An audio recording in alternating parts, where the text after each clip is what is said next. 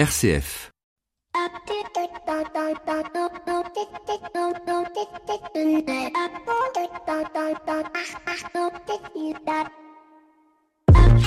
Bonjour à toutes et à tous. Cette semaine, nous consacrons l'écho des solutions à la solidarité et au lien social dans l'entreprise. Un questionnement passionnant car l'entreprise doit-elle être le lieu des solidarités de proximité?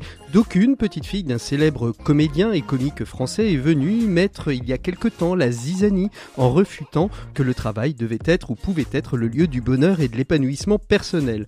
Faut-il donc réfuter aussi l'idée et la notion que la solidarité de proximité est à bannir de la vie des entreprises? Faut-il séparer la sphère privée de la sphère professionnelle? Autant de questions que peut-être l'on se posait, voire à laquelle même on s'opposait euh, avant le confinement et que le confinement lui-même a fait voler en éclats. À tel point d'ailleurs que lorsque l'on évoque avec certains dirigeants la question de la solidarité dans l'entreprise, ils nous racontent tous de belles histoires. Et je ne peux m'empêcher de vous partager celle qu'on m'a racontée il y a quelques jours. C'était un cadre, un cadre de direction de la Banque Populaire Grand Ouest au sujet de ses collègues qui lors du confinement n'ont pas hésité à substituer à certaines fonctions support, courrier, reprographie, afin de leur permettre de ne pas avoir à se déplacer sur le site. Une sorte de vie ma vie qui, pour une fois, n'est pas le fruit du management et des politiques de team building, mais simplement le fruit de la générosité, de la solidarité. Vous allez me dire solidarité exceptionnelle à événement exceptionnel et après Point d'interrogation. Eh bien, c'est justement ce que nous allons voir avec nos invités. Bienvenue dans l'écho des solutions. L'écho des solutions. Patrick Longchamp. Voilà, bonjour à toutes et à tous. Je suis très très heureux de vous retrouver en ce samedi midi avec peut-être, vous l'entendez, quelques bruits de pelleteuse. Il y a des travaux dans la rue où nous sommes, donc ce n'est pas la peine de régler votre poste. Cette semaine, vous l'aurez compris, on va parler de solidarité dans les entreprises. Entreprises qui, pour la plupart du temps, mettent la générosité euh, dans le domaine de la fondation ou de leur fonds de dotation. Mais qu'en est-il réellement du lien entre les collaborateurs eux-mêmes? Sont-ils solidaires entre eux? Comment construire cette solidarité? Comment cette solidarité solidarité peut-elle permettre aux entreprises de créer un environnement propice au travail et de faire de ces lieux un espace épanouissant? C'est ce que nous allons voir avec nos trois invités de cette semaine. Comme toutes les semaines, un programme chargé. Avec euh, notre invité éco, nous évoquerons le baromètre des entreprises engagées dans les objectifs du développement durable avec le président du Global Compact France, André Renaudin, et sa déléguée générale, Fela Himalayenne. Puis viendra l'heure des entrepreneurs et dirigeants chrétiens et Pierre Collignon, cette semaine, nous évoquera la responsabilité sociétale des entreprises en prenant plutôt un angle éthique et bioéthique. Et puis bien évidemment, nous ouvrirons notre dossier de cette semaine. Maxime Dupont sera là avec sa chronique management et Frédéric Villot, le rédacteur en chef de Mediatico, que vous connaissez bien puisqu'il intervient régulièrement dans le Presse Club des journalistes de solutions, nous évoquera la semaine de la finance responsable et durable. Et puis bien évidemment, nous terminerons euh, notre semaine avec nos 7 minutes pour changer le monde. Et cette semaine avec notre invité, le directeur des études de la société Citizen, nous verrons quels sont les bénéfices socio-économiques des gains d'efficacité énergétique et des gains d'efficacité énergétique qui sont au cœur, je vous le rappelle, du plan de relance euh, du gouvernement. Et on retrouve tout de suite nos invités éco de cette semaine. Ils sont deux, André Renaudin, président du Global Compact France, et sa déléguée générale Fela Amayenne, et ils nous évoquent la sortie toute récente, puisqu'elle a eu lieu ce jeudi, du baromètre des entreprises engagées dans les objectifs du développement durable. L'invité éco, Patrick Longchamp. Voilà, notre invité écho de cette semaine, il est double puisque dans la première partie de cet invité écho, je reçois André Renaudin et puis un petit peu plus tard, nous recevrons Fela Himalayenne, la déléguée générale du Global Compact. André Renaudin, vous êtes avec nous. Bonjour André. Oui, bonjour. Merci beaucoup d'être avec nous. Alors, euh, vous êtes DG d'AG2R La Mondiale, mais vous avez aussi une autre casquette qui est celle d'être le président du Global Compact France, une, euh, une association un peu moins connu qu'AG2R La Mondiale. Est-ce que vous pouvez nous dire en, quelques mots ce qu'est le Global Compact? Oui, volontiers. Le, Global Compact euh, est celui des Nations Unies. C'est un mouvement d'entreprise qui avait été créé euh, sous l'égide de l'ONU par Kofi Annan, qui en était le secrétaire général. Il regroupe 13 000 entreprises de toute taille dans 170 pays. Et puis surtout, il porte les engagements des Nations Unies en matière de développement durable, les, les 10 principes et les, les 17 engagements qui sont parfaitement listés voilà, à l'horizon 2030. Voilà la vocation du Global Compact des Nations Unies. Et le Global Compact France est l'émanation en France, ou la section française, vous voulez, euh, de ce Global Compact mondial. Alors quand on, quand, on parle des, Nations Unies, on a toujours l'impression d'avoir surtout un dialogue avec les États, c'est d'ailleurs leur vocation première. En quoi est-ce que euh, le, le, le privé, finalement, les entreprises privées participe à cet agenda 2030 des, des 17 objectifs du développement durable Quelle est à la fois la pertinence pour le monde, mais aussi pour les entreprises? Alors la pertinence euh, pour le monde, vous avez raison, est, de toucher les entreprises directement et pas seulement via les États. Euh, je crois que c'est très important et c'est pour ça que ce Global Compact est bien une émanation du secrétariat général euh, de l'ONU. Alors il n'a pas une forme juridique, mais c'est presque une organisation non gouvernementale, si vous voulez, auprès des Nations Unies. Alors en France, nous sommes une association loi du 1901, également euh, d'entreprises, et, je crois qu'il est absolument essentiel que les entreprises portent ces engagements de développement durable, se les approprient. C'est un verbe que j'utilise souvent. Il faut, euh, il faut vivre ce que l'on peut faire, euh, il faut le, le, faire diffuser. Et donc, euh, ce sont des, des, grandes entreprises, ce sont des, des PME sur, sur, tout le territoire euh, français, convaincus que l'avenir du monde passe par le bon accomplissement de ces objectifs de développement durable. Et, et ceci, eh bien, les motive, motive les dirigeants, motive les équipes. Et c'est comme ça, je pense qu'on y arrivera. Voilà, merci beaucoup André Renaudin. Alors, on retrouve par la magie des ondes votre délégué général du Global Compact France. Il s'agit de Fela Himalayenne. Bonjour Fela. Bonjour Patrick, bonjour à tous et à toutes. Alors pourquoi, pourquoi est-ce si important euh, de, de, de, faire et surtout pourquoi un baromètre sur les objectifs du développement durable au sein de nos entreprises françaises? Alors ce baromètre, c'est euh, d'abord c'est la seconde édition.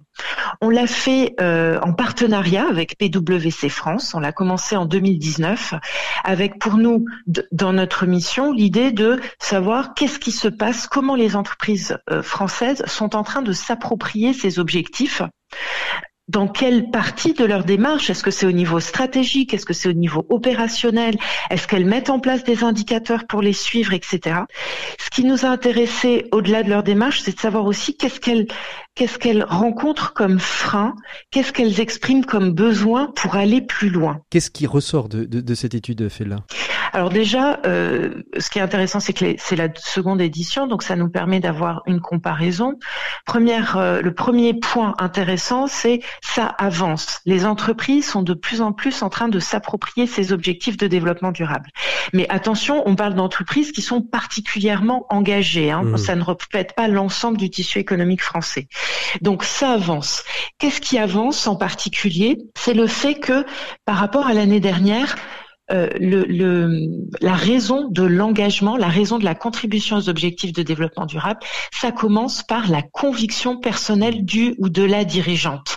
À 60%, les entreprises, si elles y vont, ce sont parce que c'est parce que le dirigeant est convaincu. Et ce qui est très intéressant, c'est que dans ces, ces, ce chiffre-là, il y a 60% de PME. Donc, ça n'est pas uniquement un, un, un agenda, un paradigme. C'est ça, c'est pas simplement les gros groupes, les entreprises entreprises du CAC 40 qui seraient proches de l'ONU euh, par différents réseaux qui euh, euh, qui sont engagés, mais c'est vraiment un réseau d'entrepreneurs des territoires, des TPE, des PME Exactement. qui se sont engagés dans cette démarche. Et, et je suppose qu'alors ça c'est 60% des entreprises, mais il y en a peut-être certaines qui le font finalement sans le savoir, un peu comme Monsieur Jourdain. Alors oui, et c'est un peu le c'est le rôle du Global Compact, c'est justement de les aider à identifier ce qu'elles font et qui correspond à la contribution aux objectifs de développement durable, et c'est les aider à identifier identifier ce qu'elles, euh, là où elles pourraient euh, renforcer leur effort. Mmh. Et ce qui est très important sur les objectifs de développement durable, c'est qu'on peut montrer comment on contribue de façon positive, mais il faut aussi garder en tête que on doit diminuer ces impacts négatifs. Si je prends bah, le plus euh, le plus connu, c'est l'objectif de développement qui porte sur la lutte contre les changements climatiques. on peut très bien montrer comment on contribue en diminuant euh, ces gaz à effet de serre, mais il, faut aussi qu'on garde en tête qu'on est d'abord, avant tout, sur un impact négatif, que notre mmh. activité a déjà cet impact négatif. Donc voilà, dans les choses qui nous ont marqué aussi euh, cette euh, cette année, c'est que il y a de plus en plus d'entreprises qui utilisent ces objectifs de développement durable pour définir leur raison d'être. Donc cette fameuse raison d'être. C'est ce que, ce que j'allais dire. C'est, ils les utilisent pour définir cette raison d'être et c'est très bien. Mais est-ce que ça veut dire que quelque part euh, l'évocation dans la loi Pacte, enfin, la, la, le vote de, de, la loi Pacte avec cette capacité pour les entreprises de devenir des entreprises à mission, etc., va favoriser peut-être aussi euh, euh, le, le développement de l'application des objectifs du développement durable à l'intérieur des entreprises Oui, parce que finalement la raison d'être, qu'est-ce que c'est? C'est quelque part donner à l'entreprise la possibilité d'expliciter son activité en fonction de l'intérêt général.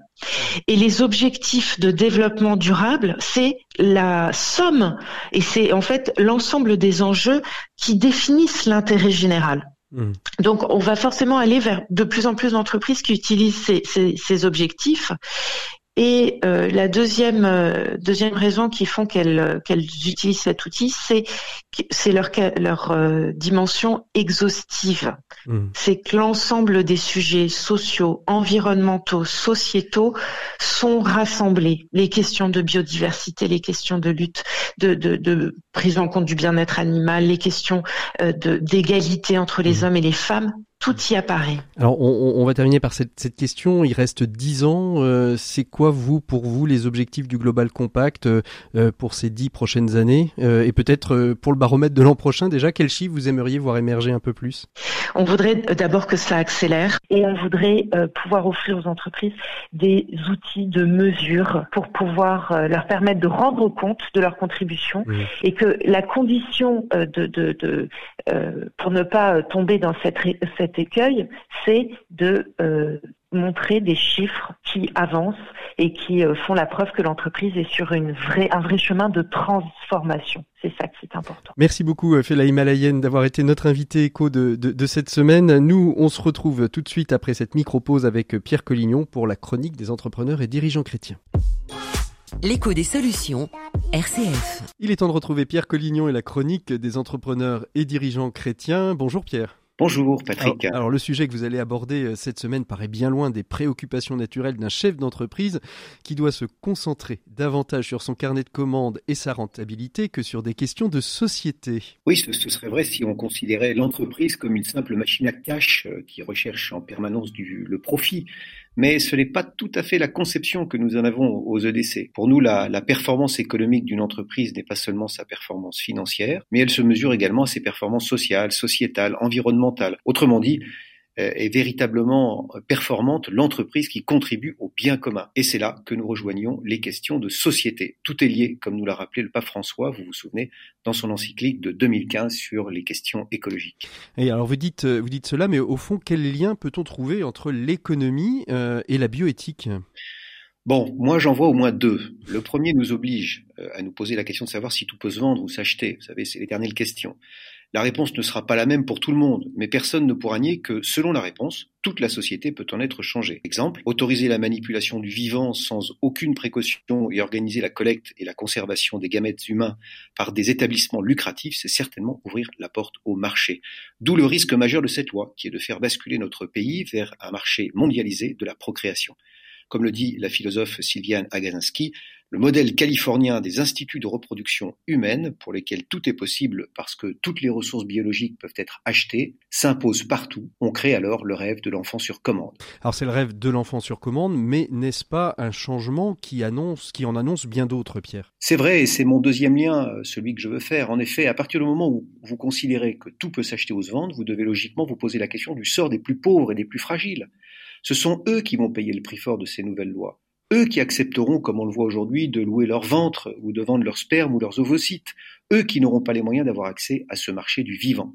Alors, euh, on, est, quand même, excusez-moi Pierre, mais on est quand même très très loin de l'économie du bien commun euh, quand euh, vous évoquez toutes ces questions de loi et de, de, de, de bioéthique. Exactement, l'économie du bien commun que nous recherchons ne peut faire la passe sur l'exclusion des plus fragiles. Aujourd'hui, beaucoup de chefs d'entreprise travaillent à l'épanouissement de leurs salariés, au développement de leur territoire, tout en faisant face aux défis économiques auxquels ils sont confrontés pour assurer la rentabilité de leur entreprise. C'est déjà énorme, mais le marché n'existe pas à l'état pur, comme le disait Benoît XVI. Il peut être orienté de façon négative, non parce que c'est là sa nature, mais parce qu'une certaine idéologie peut l'orienter en ce sens. Nous voilà donc à la croisée des chemins, Patrick. Ou le marché s'enracine dans une éthique, amie de la personne, ou bien il tombe dans tous les excès d'une économie sans visage, une économie qui nie la primauté de l'être humain. Face à ces enjeux, alors, les entrepreneurs et dirigeants chrétiens ne détourneront pas le regard. Merci beaucoup Pierre, on ne détournera pas le regard, j'en suis certain, et notre dossier va s'intéresser aussi à cette question euh, de la solidarité euh, dans les entreprises, de l'engagement euh, des entreprises dans la société, ce qu'on avait un peu découvert avec Pascal Demurger. Merci beaucoup Pierre, on se retrouve la semaine prochaine, d'ici là portez-vous bien, et nous on continue tout de suite, on fait une pause musicale et on se retrouve tout de suite après avec nos invités du dossier de l'écho des solutions.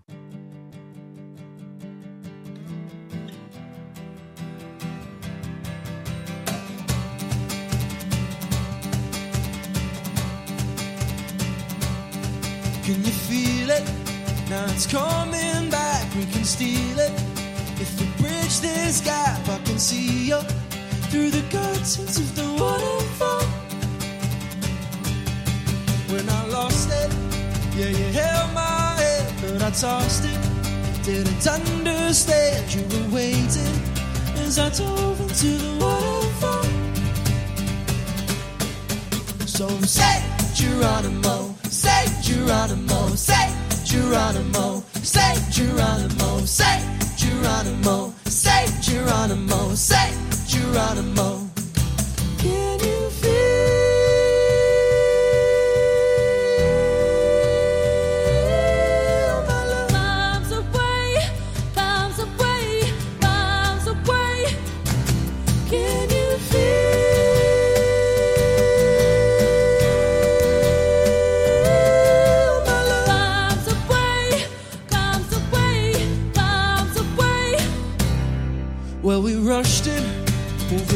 Too fast and we crushed it.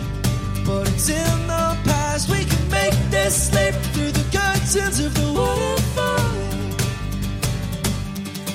So say Geronimo, say Geronimo, say Geronimo, say Geronimo, say Geronimo, say Geronimo, say Geronimo.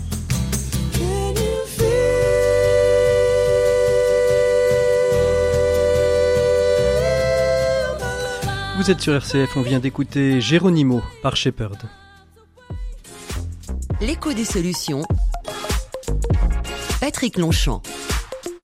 Voilà, il est temps d'ouvrir le dossier de cette semaine avec trois invités autour de la table. Que dis-je autour de la table? Autour d'un logiciel informatique qui nous permet de nous réunir et de faire une émission la plus qualitative possible puisque j'ai été déterminé comme cas contact et donc je suis confiné chez moi. Mais aujourd'hui, nous allons parler euh, de la solidarité de proximité dans les entreprises avec euh, nos invités. Et tout d'abord, euh, vous les présenter. Il y a autour de cette table virtuelle Tristan Hawk qui est responsable responsable de projet, chef de projet de l'engagement sociétal à G2R La Mondiale. Bonjour Tristan. Alors on retrouvera certainement Tristan a posteriori. Une personnalité qu'on ne vous présente presque plus, je pense, sur les antennes d'RCF. Il s'agit d'Athanas Périfan, créateur de tout ce qui peut être à peu près solidaire, qu'il s'agisse de voisins, de collègues, d'immeubles et autres lieux où le lien social peut parfois manquer. Bonjour Athanas. Bonjour Patrick.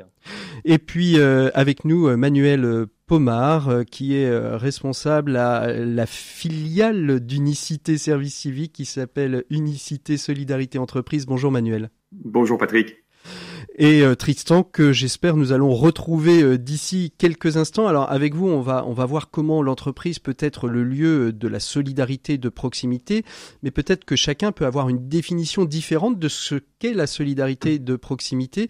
Euh, pour vous, Manuel Pomard, chez Unicité, cette solidarité de proximité dans le monde de l'entreprise, cela s'enracine comment? Bah, Il me semble qu'aujourd'hui, une entreprise responsable ne peut plus euh, agir comme si elle, ignorait les problèmes euh, qui l'entoure et on voit bien que dans cette période actuelle, les problèmes sont nombreux et, de plus en plus nombreux. Donc, pour moi, une entreprise qui veut agir en solidarité de proximité doit avant tout considérer ce qu'on appelle les parties prenantes locales, les associations, euh, les, municipalités, euh, voilà, les, les, les, différentes organisations locales qui entourent euh, le site d'implantation de l'entreprise. Tristan, euh, Tristan Hawk, est-ce qu'on peut dire que chez AG2R La Mondiale, la question de la solidarité de proximité, c'est une question qui est pleinement au cœur de la stratégie à la fois de l'entreprise, dans la dimension, j'ai envie de dire, la stratégie interne, c'est-à-dire la relation entre les collaborateurs, et aussi dans sa stratégie plutôt externe? Alors, elle l'est doublement, cette question de la solidarité. D'abord parce que nous sommes un groupe de protection sociale et donc c'est dans notre ADN hein, de, promouvoir et d'encourager la solidarité. D'abord parce que la solidarité, c'est aussi ce qui a permis de constituer les systèmes de, mutuelles et de retraite.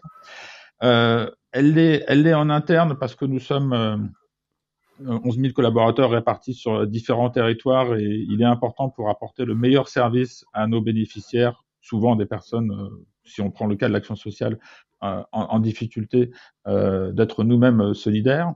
Et elle est de par effectivement notre mission d'action sociale pour le compte de la retraite complémentaire à Carco, où nous devons justement accompagner euh, des personnes qui sont en situation euh, de, par exemple, de, de perte d'autonomie ou de recherche d'emploi de, de, longue durée. Et euh, nous devons mobiliser les acteurs de la solidarité, de l'économie sociale et solidaire au service de, de ces populations. Mmh. Donc à la fois en interne et en externe. Mmh. Et, et, pour vous, euh, pour vous, Athanas Périfan, alors je disais, vous êtes un peu le monsieur du, du, du tout solidaire dans, euh, dans, dans, ce, dans ce paysage, et mais, mais en même temps, c'est une grande richesse parce que vous êtes un observateur finalement euh, presque privilégié de la question du lien social dans, dans la société française. Dans le monde de l'entreprise, je disais en introduction tout à l'heure que on pouvait éventuellement mettre, faire la séparation entre la sphère privée et la sphère professionnelle dans les questions de solidarité, que très souvent les entreprises entreprises euh, euh, reléguaient la question de la solidarité au fond de dotation, au fond de, aux fondations, voire même euh, à des situations de team building, mais que finalement, il manquait peut-être quelque chose. Vous avez cette même, ce même sentiment, vous, en tant qu'observateur privilégié de la question des solidarités ou de la solidarité Patrick, vous avez raison. Et en réalité, on est à la fois sur le thème de la solidarité, mais aussi sur un thème qui m'est cher, celui du voisinage. Et on voit bien que la moitié de sa vie, on vit chez soi, l'autre moitié de sa vie, quand on travaille, on la vit dans l'entreprise. Et après avoir créé la fête des voisins et voisins solidaires sur son lieu d'habitation, on s'est dit, mais l'entreprise est aussi un lieu de vie, en fait. On y passe quand même beaucoup de temps. On a créé la fête des voisins au travail, qui marche super bien, voilà, mettre un peu de convivialité. Et surtout, et ce qui me semble intéressant, c'est de se dire, c'est quoi la solidarité dans l'entreprise? Voilà, mmh. c'est quoi Ça veut dire quoi? Euh, Quelques chiffres très rapidement. Un sondage qu'on a fait il y a quelques mois, 78% des salariés considèrent que la qualité de la relation entre collègues est indispensable au bien-être au travail. Très intéressant, une très forte majorité disent c'est important qu'on ait une bonne qualité de relation entre collègues. 48% des managers des salariés disent que leur entreprise, elle, elle fait souvent que prendre des positions sur le bien-être sans jamais agir intéressant en fait. Voilà. Donc une certaine frustration en disant bah oui, on a des beaux discours, mais en réalité, qu'est-ce qui se passe derrière? Et 43% des Français déplorent un manque d'action concrète pour renforcer la solidarité dans le cadre professionnel. Donc on se rend bien compte qu'il y a une attente, on se rend bien compte aussi que c'est compliqué et que lorsqu'on voit le mot solidarité dans l'entreprise, c'est quelque chose qui, euh, qui résonne bizarrement en fait. En entreprise, qu'est-ce qu'on parle? On parle de, productivité, on parle euh, de produire de la richesse, de la valeur matérielle, on ne parle pas beaucoup de solidarité. Mmh. Et ce qui nous a interpellés, c'est vraiment de se dire, un moment, quand je dis être solidaire entre collègues, ça veut dire quoi? Aujourd'hui, celui qui est le bureau d'à côté, que je connais parce que c'est un bon ingénieur, un bon assistant, une bonne médecin, c'est bien, mais qu'est-ce que je connais de sa vie? Comment on peut être solidaire dans l'entreprise? Ça, c'est un point qui est essentiel. Alors, qu'est-ce que je connais de sa vie? C'est ce que je disais en introduction, et l'introduction, euh, nous n'étions pas connectés, donc vous n'avez pas pu l'entendre. Je disais que euh, il y avait, euh, il y avait, la, il pouvait y avoir la sphère professionnelle, la sphère privée. Julia de Funès avait un petit peu mis la zizanie avec son livre Le bonheur sur la question du bonheur au travail, en disant que c'était pas le lieu du travail que d'être dans l'épanouissement, de donner de l'épanouissement. Est-ce que c'est euh, aussi la place euh, Est-ce que voilà, il y a la vie professionnelle, il y a les amis et finalement, euh, il faut pas se passer, se passer finalement de, cette notion d'attention à l'autre. Non, je, ne partage pas du tout cette vision. Je pense à l'unité de l'être. En réalité, on ne change pas tout d'un coup parce qu'on rentre dans l'entreprise. On est un autre parce qu'on est chez soi, ou on est encore un autre parce qu'on va au restaurant. Et qu'un moment, pour être heureux, pour être épanoui dans son travail, et on voit bien que la situation euh, face au stress, au burn-out, on se rend bien compte qu'il y a quand même un certain nombre de problèmes dans l'entreprise, que l'entreprise est un lieu d'épanouissement, de vie, de joie, c'est aussi parfois pour certains un lieu de difficulté, de souffrance comment on arrive à recréer ce lien dans l'entreprise? Mmh vous savez, j'ai envie de vous le dire, mais euh, qu'est-ce qui fait la force de l'entreprise? C'est pas son capital, c'est pas la puissance financière. Euh, ce qui fait en fait la force de l'entreprise, c'est son capital humain. C'est ce qu'on appelle aujourd'hui euh, en marketing la, marque employeur, Athanas Oui, la marque employeur. Et en réalité, de se dire, tiens, qu'est-ce qui fait que quand je me lève le matin, je suis heureux de me dire je vais aller au travail? C'est pas simplement euh, ma rémunération, c'est pas simplement parce que je vais avoir un grand bureau, c'est pas simplement parce que j'ai un ordinateur puissant, c'est qu'est-ce que je vis et qu'est-ce que je vais partager avec ceux qui m'entourent. Et on voit bien que avec les 35 heures, avec le, temps qui se réduit, on est obligé d'être plus productif dans l'entreprise. On voit bien que aujourd'hui, on n'est plus devant la machine à café parce que si vous passez une demi-heure devant la machine à café à écouter votre collègue qui a des difficultés dans sa vie personnelle, euh, on va se dire mais il a rien d'autre à faire. Aujourd'hui, c'est pas triste à dire, mais le, le lieu de convivialité dans l'entreprise, en fait, en réalité, c'est le pied de la tour, c'est là où sont les fumeurs. Voilà, c'est là où on discute. Mmh. Comment on arrive effectivement à remettre du liant et comment on arrive à réinvestir ce champ du lien entre collègues. Alors justement, Manuel Pomar, vous, avec Unicité Solidarité Entreprise, cette question du lien, euh, cette question du lien avec l'entreprise, cette question euh, euh, de, de, de, la solidarité, elle est abordée. Elle est abordée comment, concrètement parlant, dans, dans ce que vous proposez au, au sein de Unicité Solidarité Entreprise? On voit, bien que encore trop souvent, euh, dans euh, les stratégies euh, de responsabilité sociale d'entreprise, ça reste encore des concepts flous pour les collaborateurs. Encore trop souvent, dans les entreprises,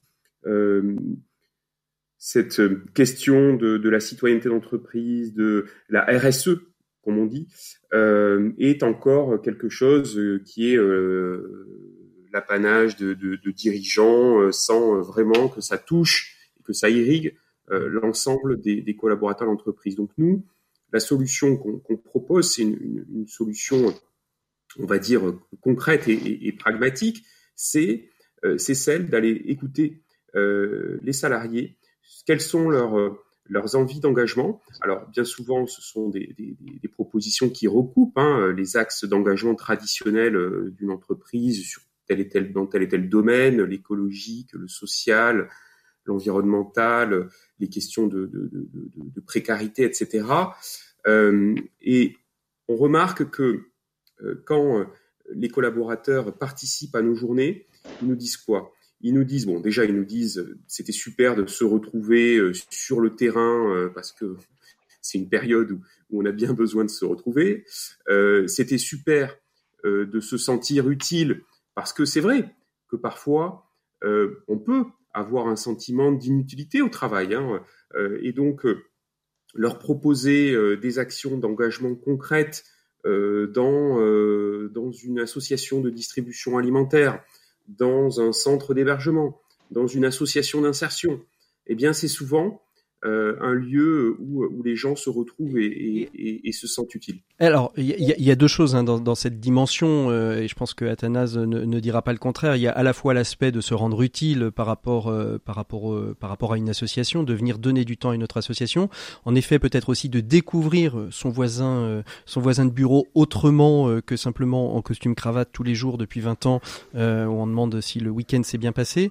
Mais est-ce que c'est pas aussi, et ça, ça c'est formidable, mais est-ce que si il n'y a pas une sorte de risque de, on va appeler, on va appeler ça de RH, de RH, euh, de, de RH watching, euh, c'est-à-dire euh, finalement, ce ne sont que des opérations, un peu de communication interne pour finalement aller chercher plus de rentabilité chez, les collaborateurs de la part de la direction. Je pousse le bouchon un petit peu loin, mais ça peut être un risque, non, Manuel? Oui, vous avez raison. Ça peut, ça peut être un risque. Je crois que ce risque, euh, il, est, il est maîtrisé euh, quand euh, l'entreprise fait ça avec, avec sincérité, authenticité, et quand l'entreprise met les moyens de le faire. ça, vous est arrivé éventuellement, Manuel? Je, je, vous coupe un peu la parole, mais ça vous est arrivé éventuellement de rencontrer une entreprise et de, de le sentir et de dire on, finalement non, on, on, ne fera rien ensemble parce que parce que vous n'êtes pas aligné par rapport à, par rapport à nos valeurs et par rapport à, à ce que vous allez proposer? Oui, euh, oui, oui, on le, on le voit, ça nous est arrivé. Euh, J'ai en mémoire euh, un exemple où, où, on a constaté que euh, l'entreprise n'anticipait pas assez euh, l'opération et donc on se retrouvait à euh, imaginer des faux besoins associatifs, ce qui est absolument pas euh, notre notre créneau. Notre créneau à nous, c'est l'impact et on part des besoins des associations. Mhm.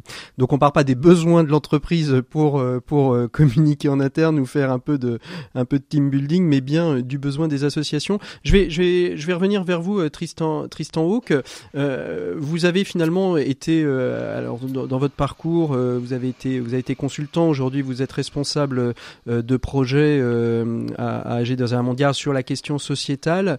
Est-ce que vous avez le sentiment, vous, que cette question de solidarité, de l'économie sociale et solidaire, elle est arrivée peut-être un, un, peu tard dans votre vie et que finalement, euh, ce que propose euh, Unicité Solidarité Entreprise eût été le bienvenu plus tôt dans votre carrière? Effectivement, si j'avais rencontré les acteurs de l'ESS et plus spécifiquement ceux qui encouragent l'ouverture des entreprises et des salariés à, ce que font les associations, j'aurais certainement gagné en, en, efficacité, en efficience dans mes, dans ma mission de conseil, qui portait sur de l'accompagnement de changement pour euh, souder ou ressouder des équipes. Hein. Mmh. Donc, euh, c'est vrai qu'aujourd'hui, quand, quand j'ai vu aussi les effets de, de la crise sanitaire qu'on a traversée et la difficulté qu'il y a du coup à retravailler ensemble, alors indépendamment des gestes barrières bien entendu, je me suis dit qu'il fallait remettre en avant toutes ces, tous ces dispositifs de solidarité interne et externe. Et, et je pense euh, là aussi qu'il y a un lien quand même étroit entre les, deux approches de voisins solidaires, euh, collègues solidaires en l'occurrence, euh, et, d'unicité solidarité entreprise, parce que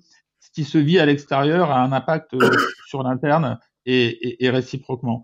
Euh, moi, ce que je trouve intéressant, c'est que les opérations de team building, il y en a, elles sont très belles, euh, voilà, mais elles sont pas très engageantes, euh, je trouve, pour le management ou pour les RH en tant que tels, mmh. puisqu'on fait souvent des, des, exploits entre guillemets ou des challenges sportifs, culturels, de loisirs et autres, et on délègue ça.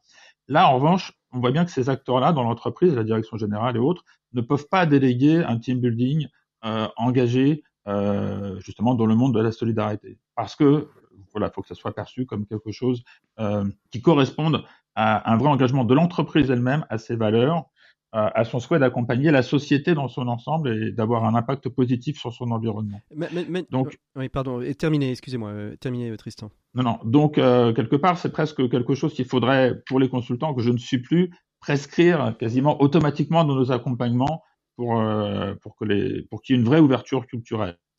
Et, et, en plus, il y a tellement d'associations en France que je pense que ce, maillage devrait pouvoir se faire sans aucune difficulté partout sur le territoire. Je suis tout à fait. Alors justement, Manuel, est-ce que le risque aussi euh, pour les entreprises, c'est pas le risque du one shot quand on quand on fait appel à vous, qu'on organise quelque chose, c'est-à-dire euh, et je reviens un petit peu sur ce que ce que disait en même temps euh, Tristan, c'est-à-dire on, on, organise des choses pour nos équipes.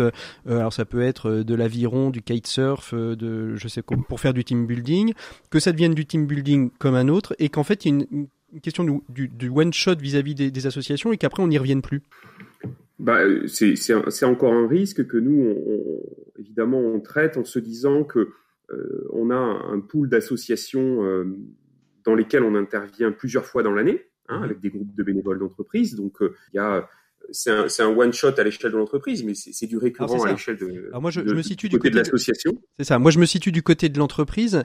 Euh, la question de la solidarité, et on verra ça peut-être avec Athanas, ça doit être aussi quelque chose qui doit être euh, dans le quotidien et, et donner peut-être l'envie à, à l'entreprise de se dire, bah, ce ne sera pas qu'un one shot.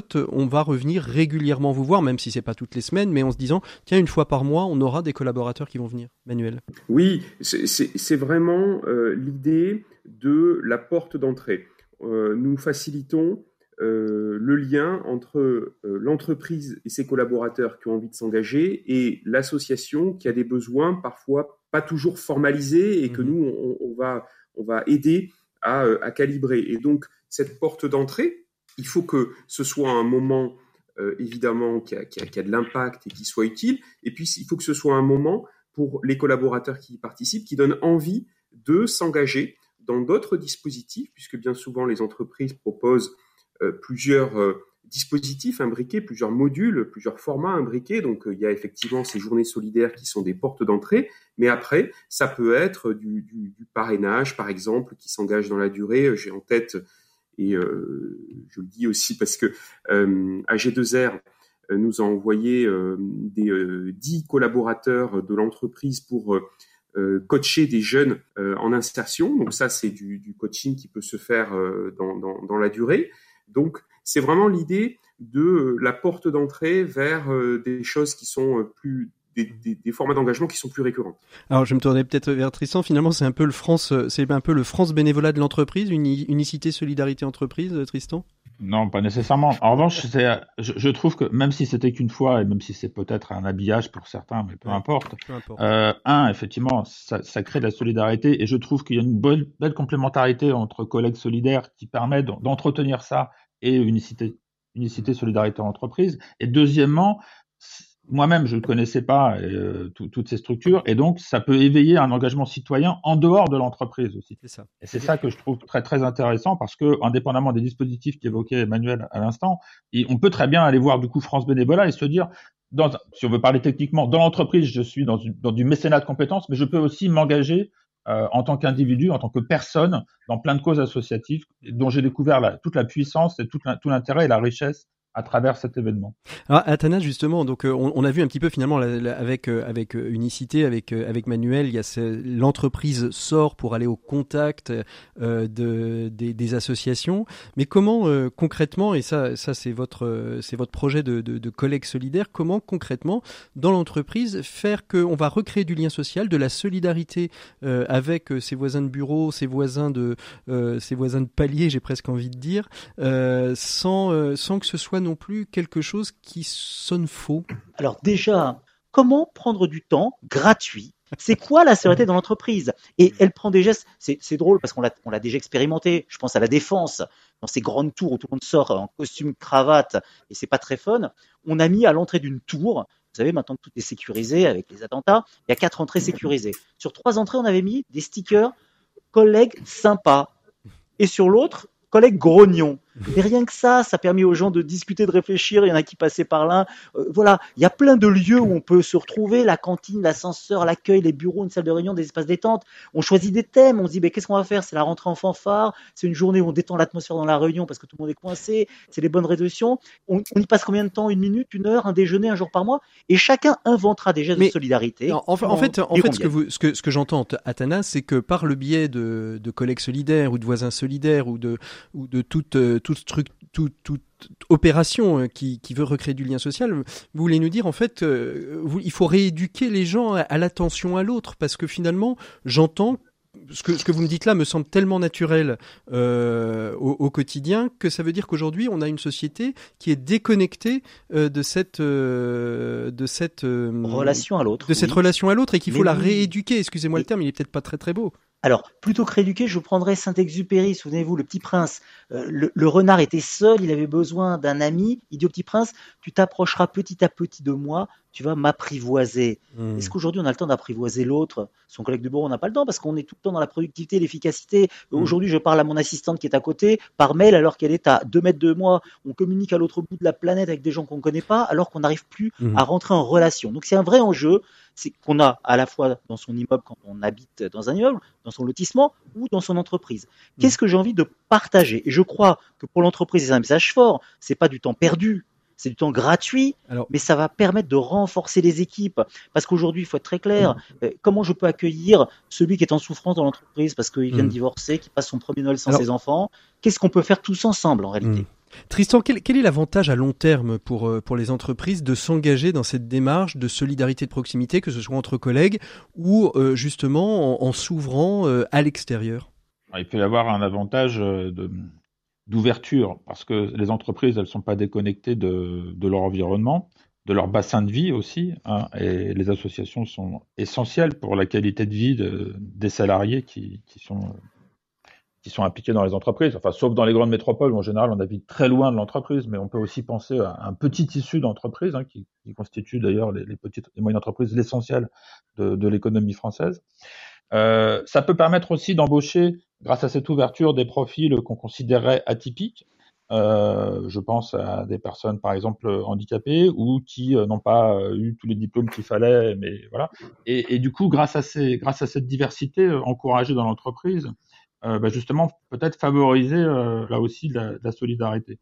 Parce que quelque part, euh, euh, être en capacité de, de mieux comprendre euh, les, les, modes de vie d'une personne qu'on considérait différente, bah, on va se dire, bah, après tout, cette personne, elle, elle est différente, mais nous aussi, on est tous différents les uns des autres et on a beaucoup de choses à, à s'apporter entre collègues, alors qu'on avait peut-être l'impression qu'on était plus dans nos fonctions, un peu comme des, anonymes ou des clones. Euh, je pense qu'à long terme aussi, et je voudrais juste ajouter un point parce qu'on a beaucoup parlé d'entreprise, mais n'oublions pas les bénéfices pour les associations elles-mêmes. Et les bénéficiaires, euh, en troisième, je veux dire, euh, les bénéficiaires qui, finaux, euh, les associations et les entreprises. En fait, finalement, c'est un triptyque qui se lie, qui se lie parfaitement. Parce que les associations, nous, on a la chance, euh, à travers l'action sociale de, la retraite complémentaire, de pouvoir leur apporter des, financements, mais d'abord, ils sont jamais suffisants. Donc, si des entreprises peuvent apporter, euh, là aussi, un soutien financier, c'est bien, mais il faut aussi apporter des forces vives, des compétences. Euh, et là, c'est vraiment essentiel que chacun de nous, y compris quand on est salarié débordé, on puisse consacrer quelques minutes par jour à de la solidarité, au monde associatif ou tout simplement à son voisin ou collègue de bureau qui peut en avoir besoin. Manuel, est-ce que euh, comment vous réagissez à tout ce qui vient de s'être échangé là depuis depuis quelques minutes? Oui, quand même un mot sur sur euh, le, la crise hein, et l'impact de la crise pour les, les associations qui est effectivement euh, est, est, terrible dans ce contexte en termes de, de, de financement d'abord déjà. Hein, les associations ont souvent des modèles économiques très fragiles et, et, et là la crise et la baisse des, des financements euh, qui, qui, en découlent vont percuter de manière très forte les financements des associations. Et puis, euh, on craint aussi quand même une crise du bénévolat, parce mmh. que euh, on le sait, dans notre pays, les, les, les, bénévoles sont quand même plutôt des, des gens qui sont à la retraite, des seniors. Et là, les seniors se terrent chez eux. Bon, sont, sont, bah, sont, sont voilà, font, font ce qu'ils peuvent pour aider à distance ou différemment, mais ça ne va pas suffire. Ça ne va pas suffire. On a vu euh, passer cette semaine les différents rapports sur la précarité, un million de, de nouveaux pauvres. Euh, voilà, c'est ça qui c'est ça qui nous attend. Donc je crois qu'on ne peut pas faire l'économie mmh. d'aucune solution euh, innovante. Hein. Il y a celle d'Athanase, il, il, il, y a la nôtre. Euh, je crois qu'on ne peut pas faire l'économie de, de, de, voilà d'aller chercher des ressources de solidarité euh, là où elles sont pour faire face à, à cette crise. et avec des nouvelles formes d'action, un mot, on est en train de lancer un programme qui s'appelle L'heure civique. Chaque salarié dans l'entreprise, chaque Français de la donne une heure par mois pour une action de solidarité de proximité. Il y aura une boîte à idées, une caisse à outils. Une heure par mois, tout le monde peut le faire. Et ça va venir, comme le dit Manuel, compléter, enrichir, renforcer nos militants associatifs qui sont formidables, qui sont exceptionnels, sauf que comme ils ont souvent plus de 60 ans, ils s'auto-confinent à nouveau et il faut qu'on arrive effectivement à relayer pour pas que notre tissu associatif s'effondre et pour que l'entreprise continue à bien vivre.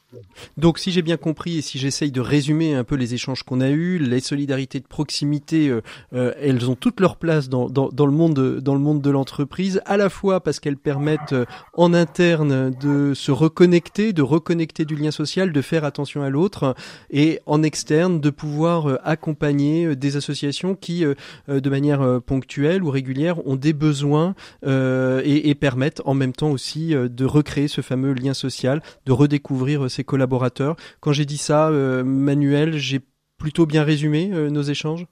Oui, merci. merci, c'est parfait. Vraiment insister sur là, dans cette période trouble qui isole les gens, hein, puisque cette mmh. maladie est une maladie de contact. Hein, donc, le lien social, plus que jamais, va, être, va être déterminant pour euh, les personnes qui sont fragiles, qui sont mmh. isolées et qu'on va finir par, par oublier si, si, si on ne veut pas les voir. Euh, donc, euh, moi, j'aime bien aussi terminer et finir par le mot déclic. Ce, ce, ce, déclic de l'engagement, ce déclic citoyen, il naît au contact des personnes et au contact des situations. le digital euh, c'est bien. Euh, nous, on essaye d'inventer des, nouvelles, des nouveaux formats d'engagement à distance, mais le contact, c'est encore mieux. C'est mieux. Le, le digital, le digital, c'est bien. Le, le, le contact, c'est encore mieux. Euh, très très rapidement, Athanas, Tristan, euh, une espérance, un souhait euh, pour ces, ce rapport de à l'autre dans l'entreprise et hors de l'entreprise? Très rapidement, Athanas. Patrick, il y a des gisements de générosité chez les salariés. Il y a plein de solidarité qui existe déjà entre collègues. vous n'imaginez pas. Donc, moi, je suis très confiant. Il faut qu'on aille mettre en valeur. Plus loin qu'on les mette, qu'on les valorise, qu'on les révèle, qu'on donne envie et que tout simplement les gens retrouvent une nouvelle expérience de la relation qui fait du bien, qui coûte rien et, et qui est pas compliqué à mettre en œuvre. Et pour vous, Tristan, le mot de la fin, ce sera à vous. Juste, on, a l'opportunité effectivement d'avoir valorisé dans cette émission deux de nos partenaires qui nous sont chers, hein, mais euh, il y en a d'autres et euh, j'aimerais bien pouvoir les, rassembler pour justement encourager l'engagement en entreprise et la solidarité euh, dans une coalition. Et je pense par exemple à France Bénévolat que vous avez cité tout à l'heure, hein, qui est très actif y compris dans le monde de l'entreprise. Je pense à Pro Bono Lab hein, qui a des, qu'on a déjà reçu aussi. avec Sylvain Raymond et qui a quitté d'ailleurs voilà, mais qui exactement, a fait un gros, qui a gros travail pendant plusieurs années et qui se sont rapprochés déjà d'Unicité justement pour proposer des choses complémentaires. Soit on aide l'association dans le cadre des locaux de l'entreprise, soit on sort de l'entreprise pour aller vers l'association, et les deux sont d'ailleurs très complémentaires. Je pense aussi à vendredi, puisque on disait tout à l'heure qu'une action comme celle proposée par Unicité peut déboucher sur un engagement en mécénat de compétences plus ou mm. moins ponctuel d'ailleurs, et c'est ça qui est important. Hein. C'est pas du tout dans la durée. L'idée d'Athanase aussi de cette heure solide. Ah, on a perdu, euh, on a perdu notre ami triste. Ah.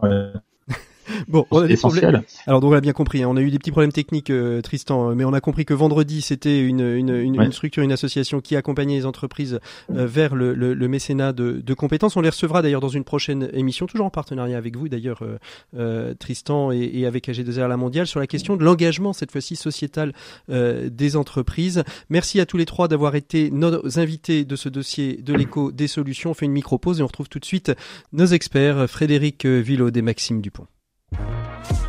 L'écho des solutions, les experts. Voilà, il est temps de retrouver notre deuxième expert. Après Antonin Amado la semaine dernière, nous ouvrons le bal avec euh, Frédéric Villaude de Mediatico. Bonjour Frédéric. Bonjour Patrick. Très très heureux de vous retrouver. Donc euh, la semaine de la finance responsable vient de, se terminer. Qu'est-ce qu'on peut retenir de cette, euh, de cette année et de cette année de, de la semaine de responsable et durable, Frédéric? Eh ben pas grand chose malheureusement. Hein, la, la... Eh ben pas grand chose malheureusement. Hein, la semaine de la finance responsable, elle est capitale, elle est très attendue chaque année par tous ceux qui savent qu'on peut redonner du sens à son argent et qu'il faut en parler à ses amis pour les convaincre. Parce que oui, on peut décider soi-même de financer des initiatives, des solutions qui vont aider la planète ou des personnes en difficulté. Sauf que cette année, la semaine de la finance responsable, la semaine de la finance responsable, elle s'est terminée dans un très grand calme avec le coronavirus, pas de mobilisation du grand public, pas d'événements fédérateurs pour faire découvrir l'assurance vie responsable par exemple, très peu d'écrans publicitaires sauf ceux de la caisse d'épargne, pas d'ours blanc famélique devant l'ancienne bourse de Paris pour alerter les médias sur le rôle de la finance dans le réchauffement climatique. Bref, dans le programme de la semaine de la finance responsable cette année, à peine neuf événements, c'est quatre fois moins que les années précédentes, dont un seul en présentiel, autant dire le calme alors on vous sent complètement euh, chagriné, en même temps euh, passionné par cette situation, euh, mais en tout cas convaincu. C'est la situation sanitaire qui, qui impose cette raréfaction d'événements, non Frédéric, ou pas? Alors oui Patrick, mais pas seulement, soyons clairs. Bien sûr, en quelques mois, le Covid est devenu le pire ennemi de la transition. Alors on revient au tout jetable, on revient à une consommation réflexe, l'écologie passe aux oubliettes, on balaye des années d'efforts pour la prise de conscience des citoyens pour des modèles économiques alternatifs, mais il y a quand même pas que ça. La finance responsable en France, c'est plus de 500 fonds d'investissement qui sont labellisés ISR, investissement socialement responsable, et ensemble ils gèrent 200 milliards d'euros d'encours. Et eh bien ce chiffre de 200 milliards, il dit deux choses. Il dit d'abord la puissance de ces établissements financiers et forcément leur capacité à faire travailler des entreprises événementielles, par exemple, qui sont très en difficulté en ce moment, a fortiori des entreprises d'événementiel solidaires ou qui sont engagées sur le développement durable. Par exemple, ils auraient pu commander l'organisation de jeux de pistes solidaires pour emmener le public découvrir des structures de l'économie sociale et solidaire dans différentes villes de France. Bon, ils ne l'ont pas fait. Mais ce chiffre de 200 milliards d'euros, il dit aussi autre chose. Il est très faible face aux énormes financements qui sont nécessaires à la transition écologique de notre société. Il faut donc faire beaucoup plus d'efforts. Les banques et les sociétés de gestion doivent rallier bien davantage l'épargne des Français vers ces investissements responsables. Et je rappellerai que le Conseil d'analyse économique disait en début de semaine que les Français ont accumulé 100 milliards d'euros d'épargne supplémentaire depuis le mois de mars, depuis le début du confinement. Alors on en fait quoi de ces 100 milliards d'euros? Eh ben moi je pose la question. Eh ben justement, alors bonne question, on en fait quoi de ces 100 milliards euh, d'euros, euh, Frédéric? Bah, D'abord, il faut réveiller nos banquiers. Il hein. faut aller euh, dans les agences pour les secouer parce que les banques françaises, c'est clair, elles n'assurent pas le service après-vente de leurs placements responsables. Alors, je sais que LCL, par exemple, a écrit à ses clients pour les inviter à se renseigner sur les opportunités de placement responsable. C'est bien, mais ça, c'est juste une lettre par an. En fait, vous savez, le constat, chaque année, c'est le même. 61% des Français accordent une place importante aux impacts environnementaux de leurs placements financiers.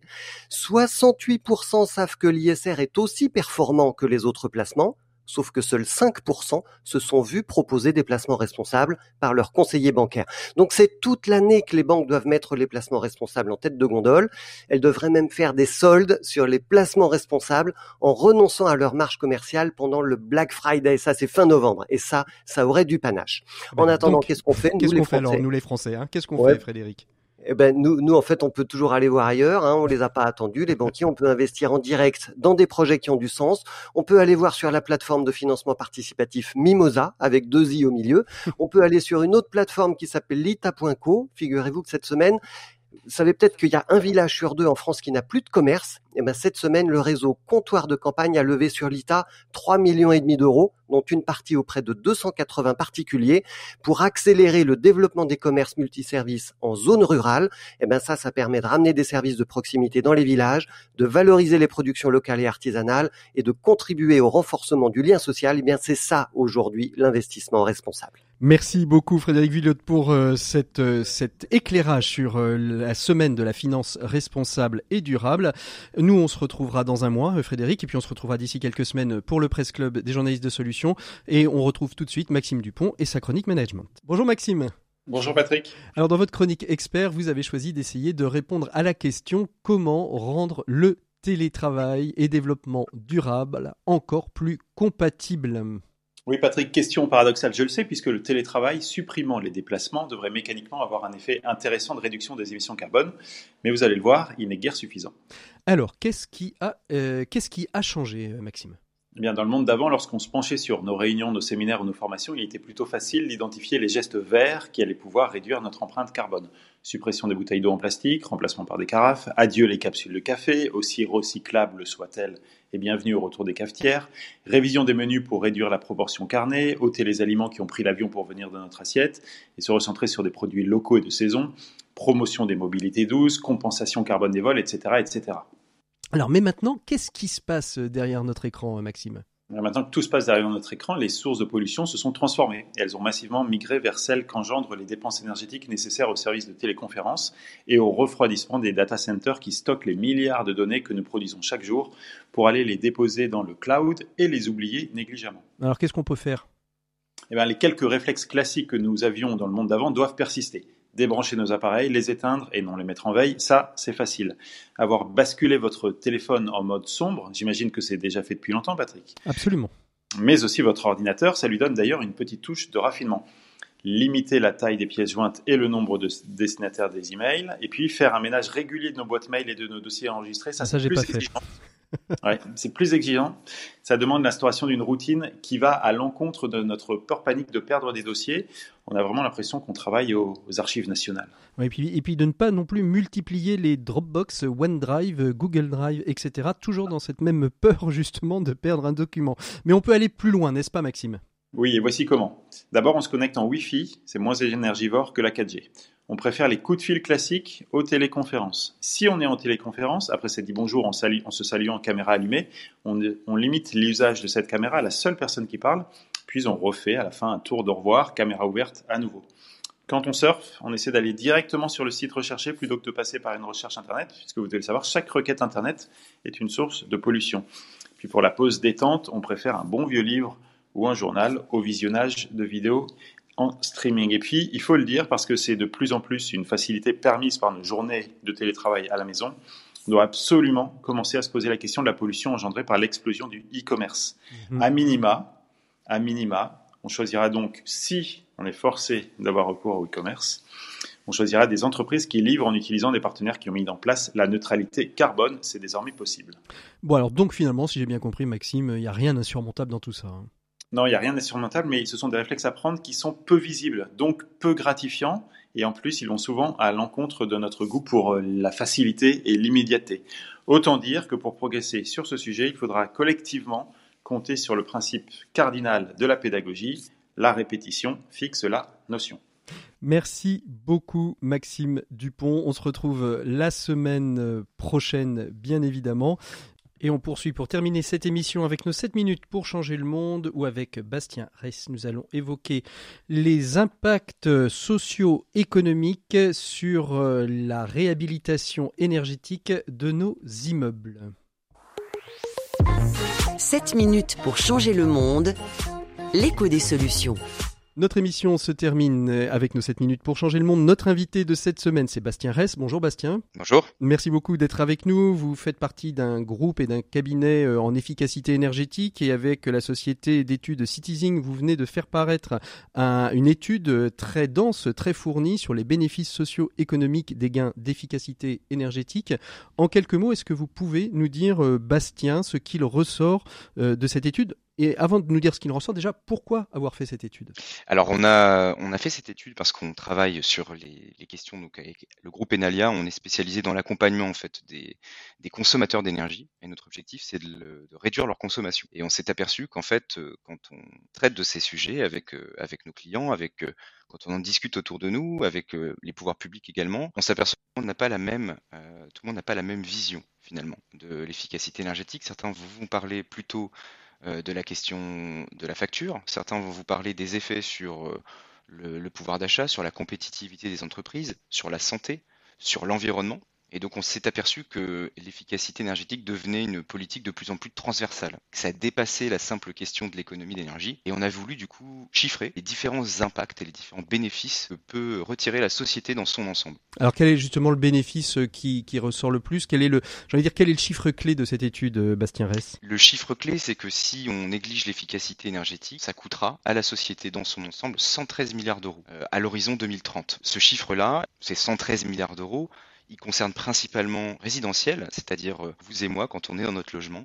Euh, c'est des gains euh, finalement de pouvoir d'achat quand vous réduisez votre facture énergétique. Et c'est pour ça que c'est une question centrale. Question centrale parce que c'est très très rare que vous ayez des politiques environnementales qui permettent à la fois de traiter la question du pouvoir d'achat, la question de l'argent à la fin du mois, la question de la précarité sociale et de la précarité énergétique, et qui en même temps traitent de la question environnementale. Quels chiffres on peut aussi mettre en lumière qui seraient des chiffres clés de, cette étude, Bastien Alors moi j'aime évidemment envie de parler de gains hein, pour les Français. Le, le gain de 600 à 1400 euros en fonction des revenus pour un logement moyen de 80 mètres carrés, ça c'est si vous rénovez en gros les postes les plus urgents dans votre logement, c'est euh, voilà des économies à la fin du mois.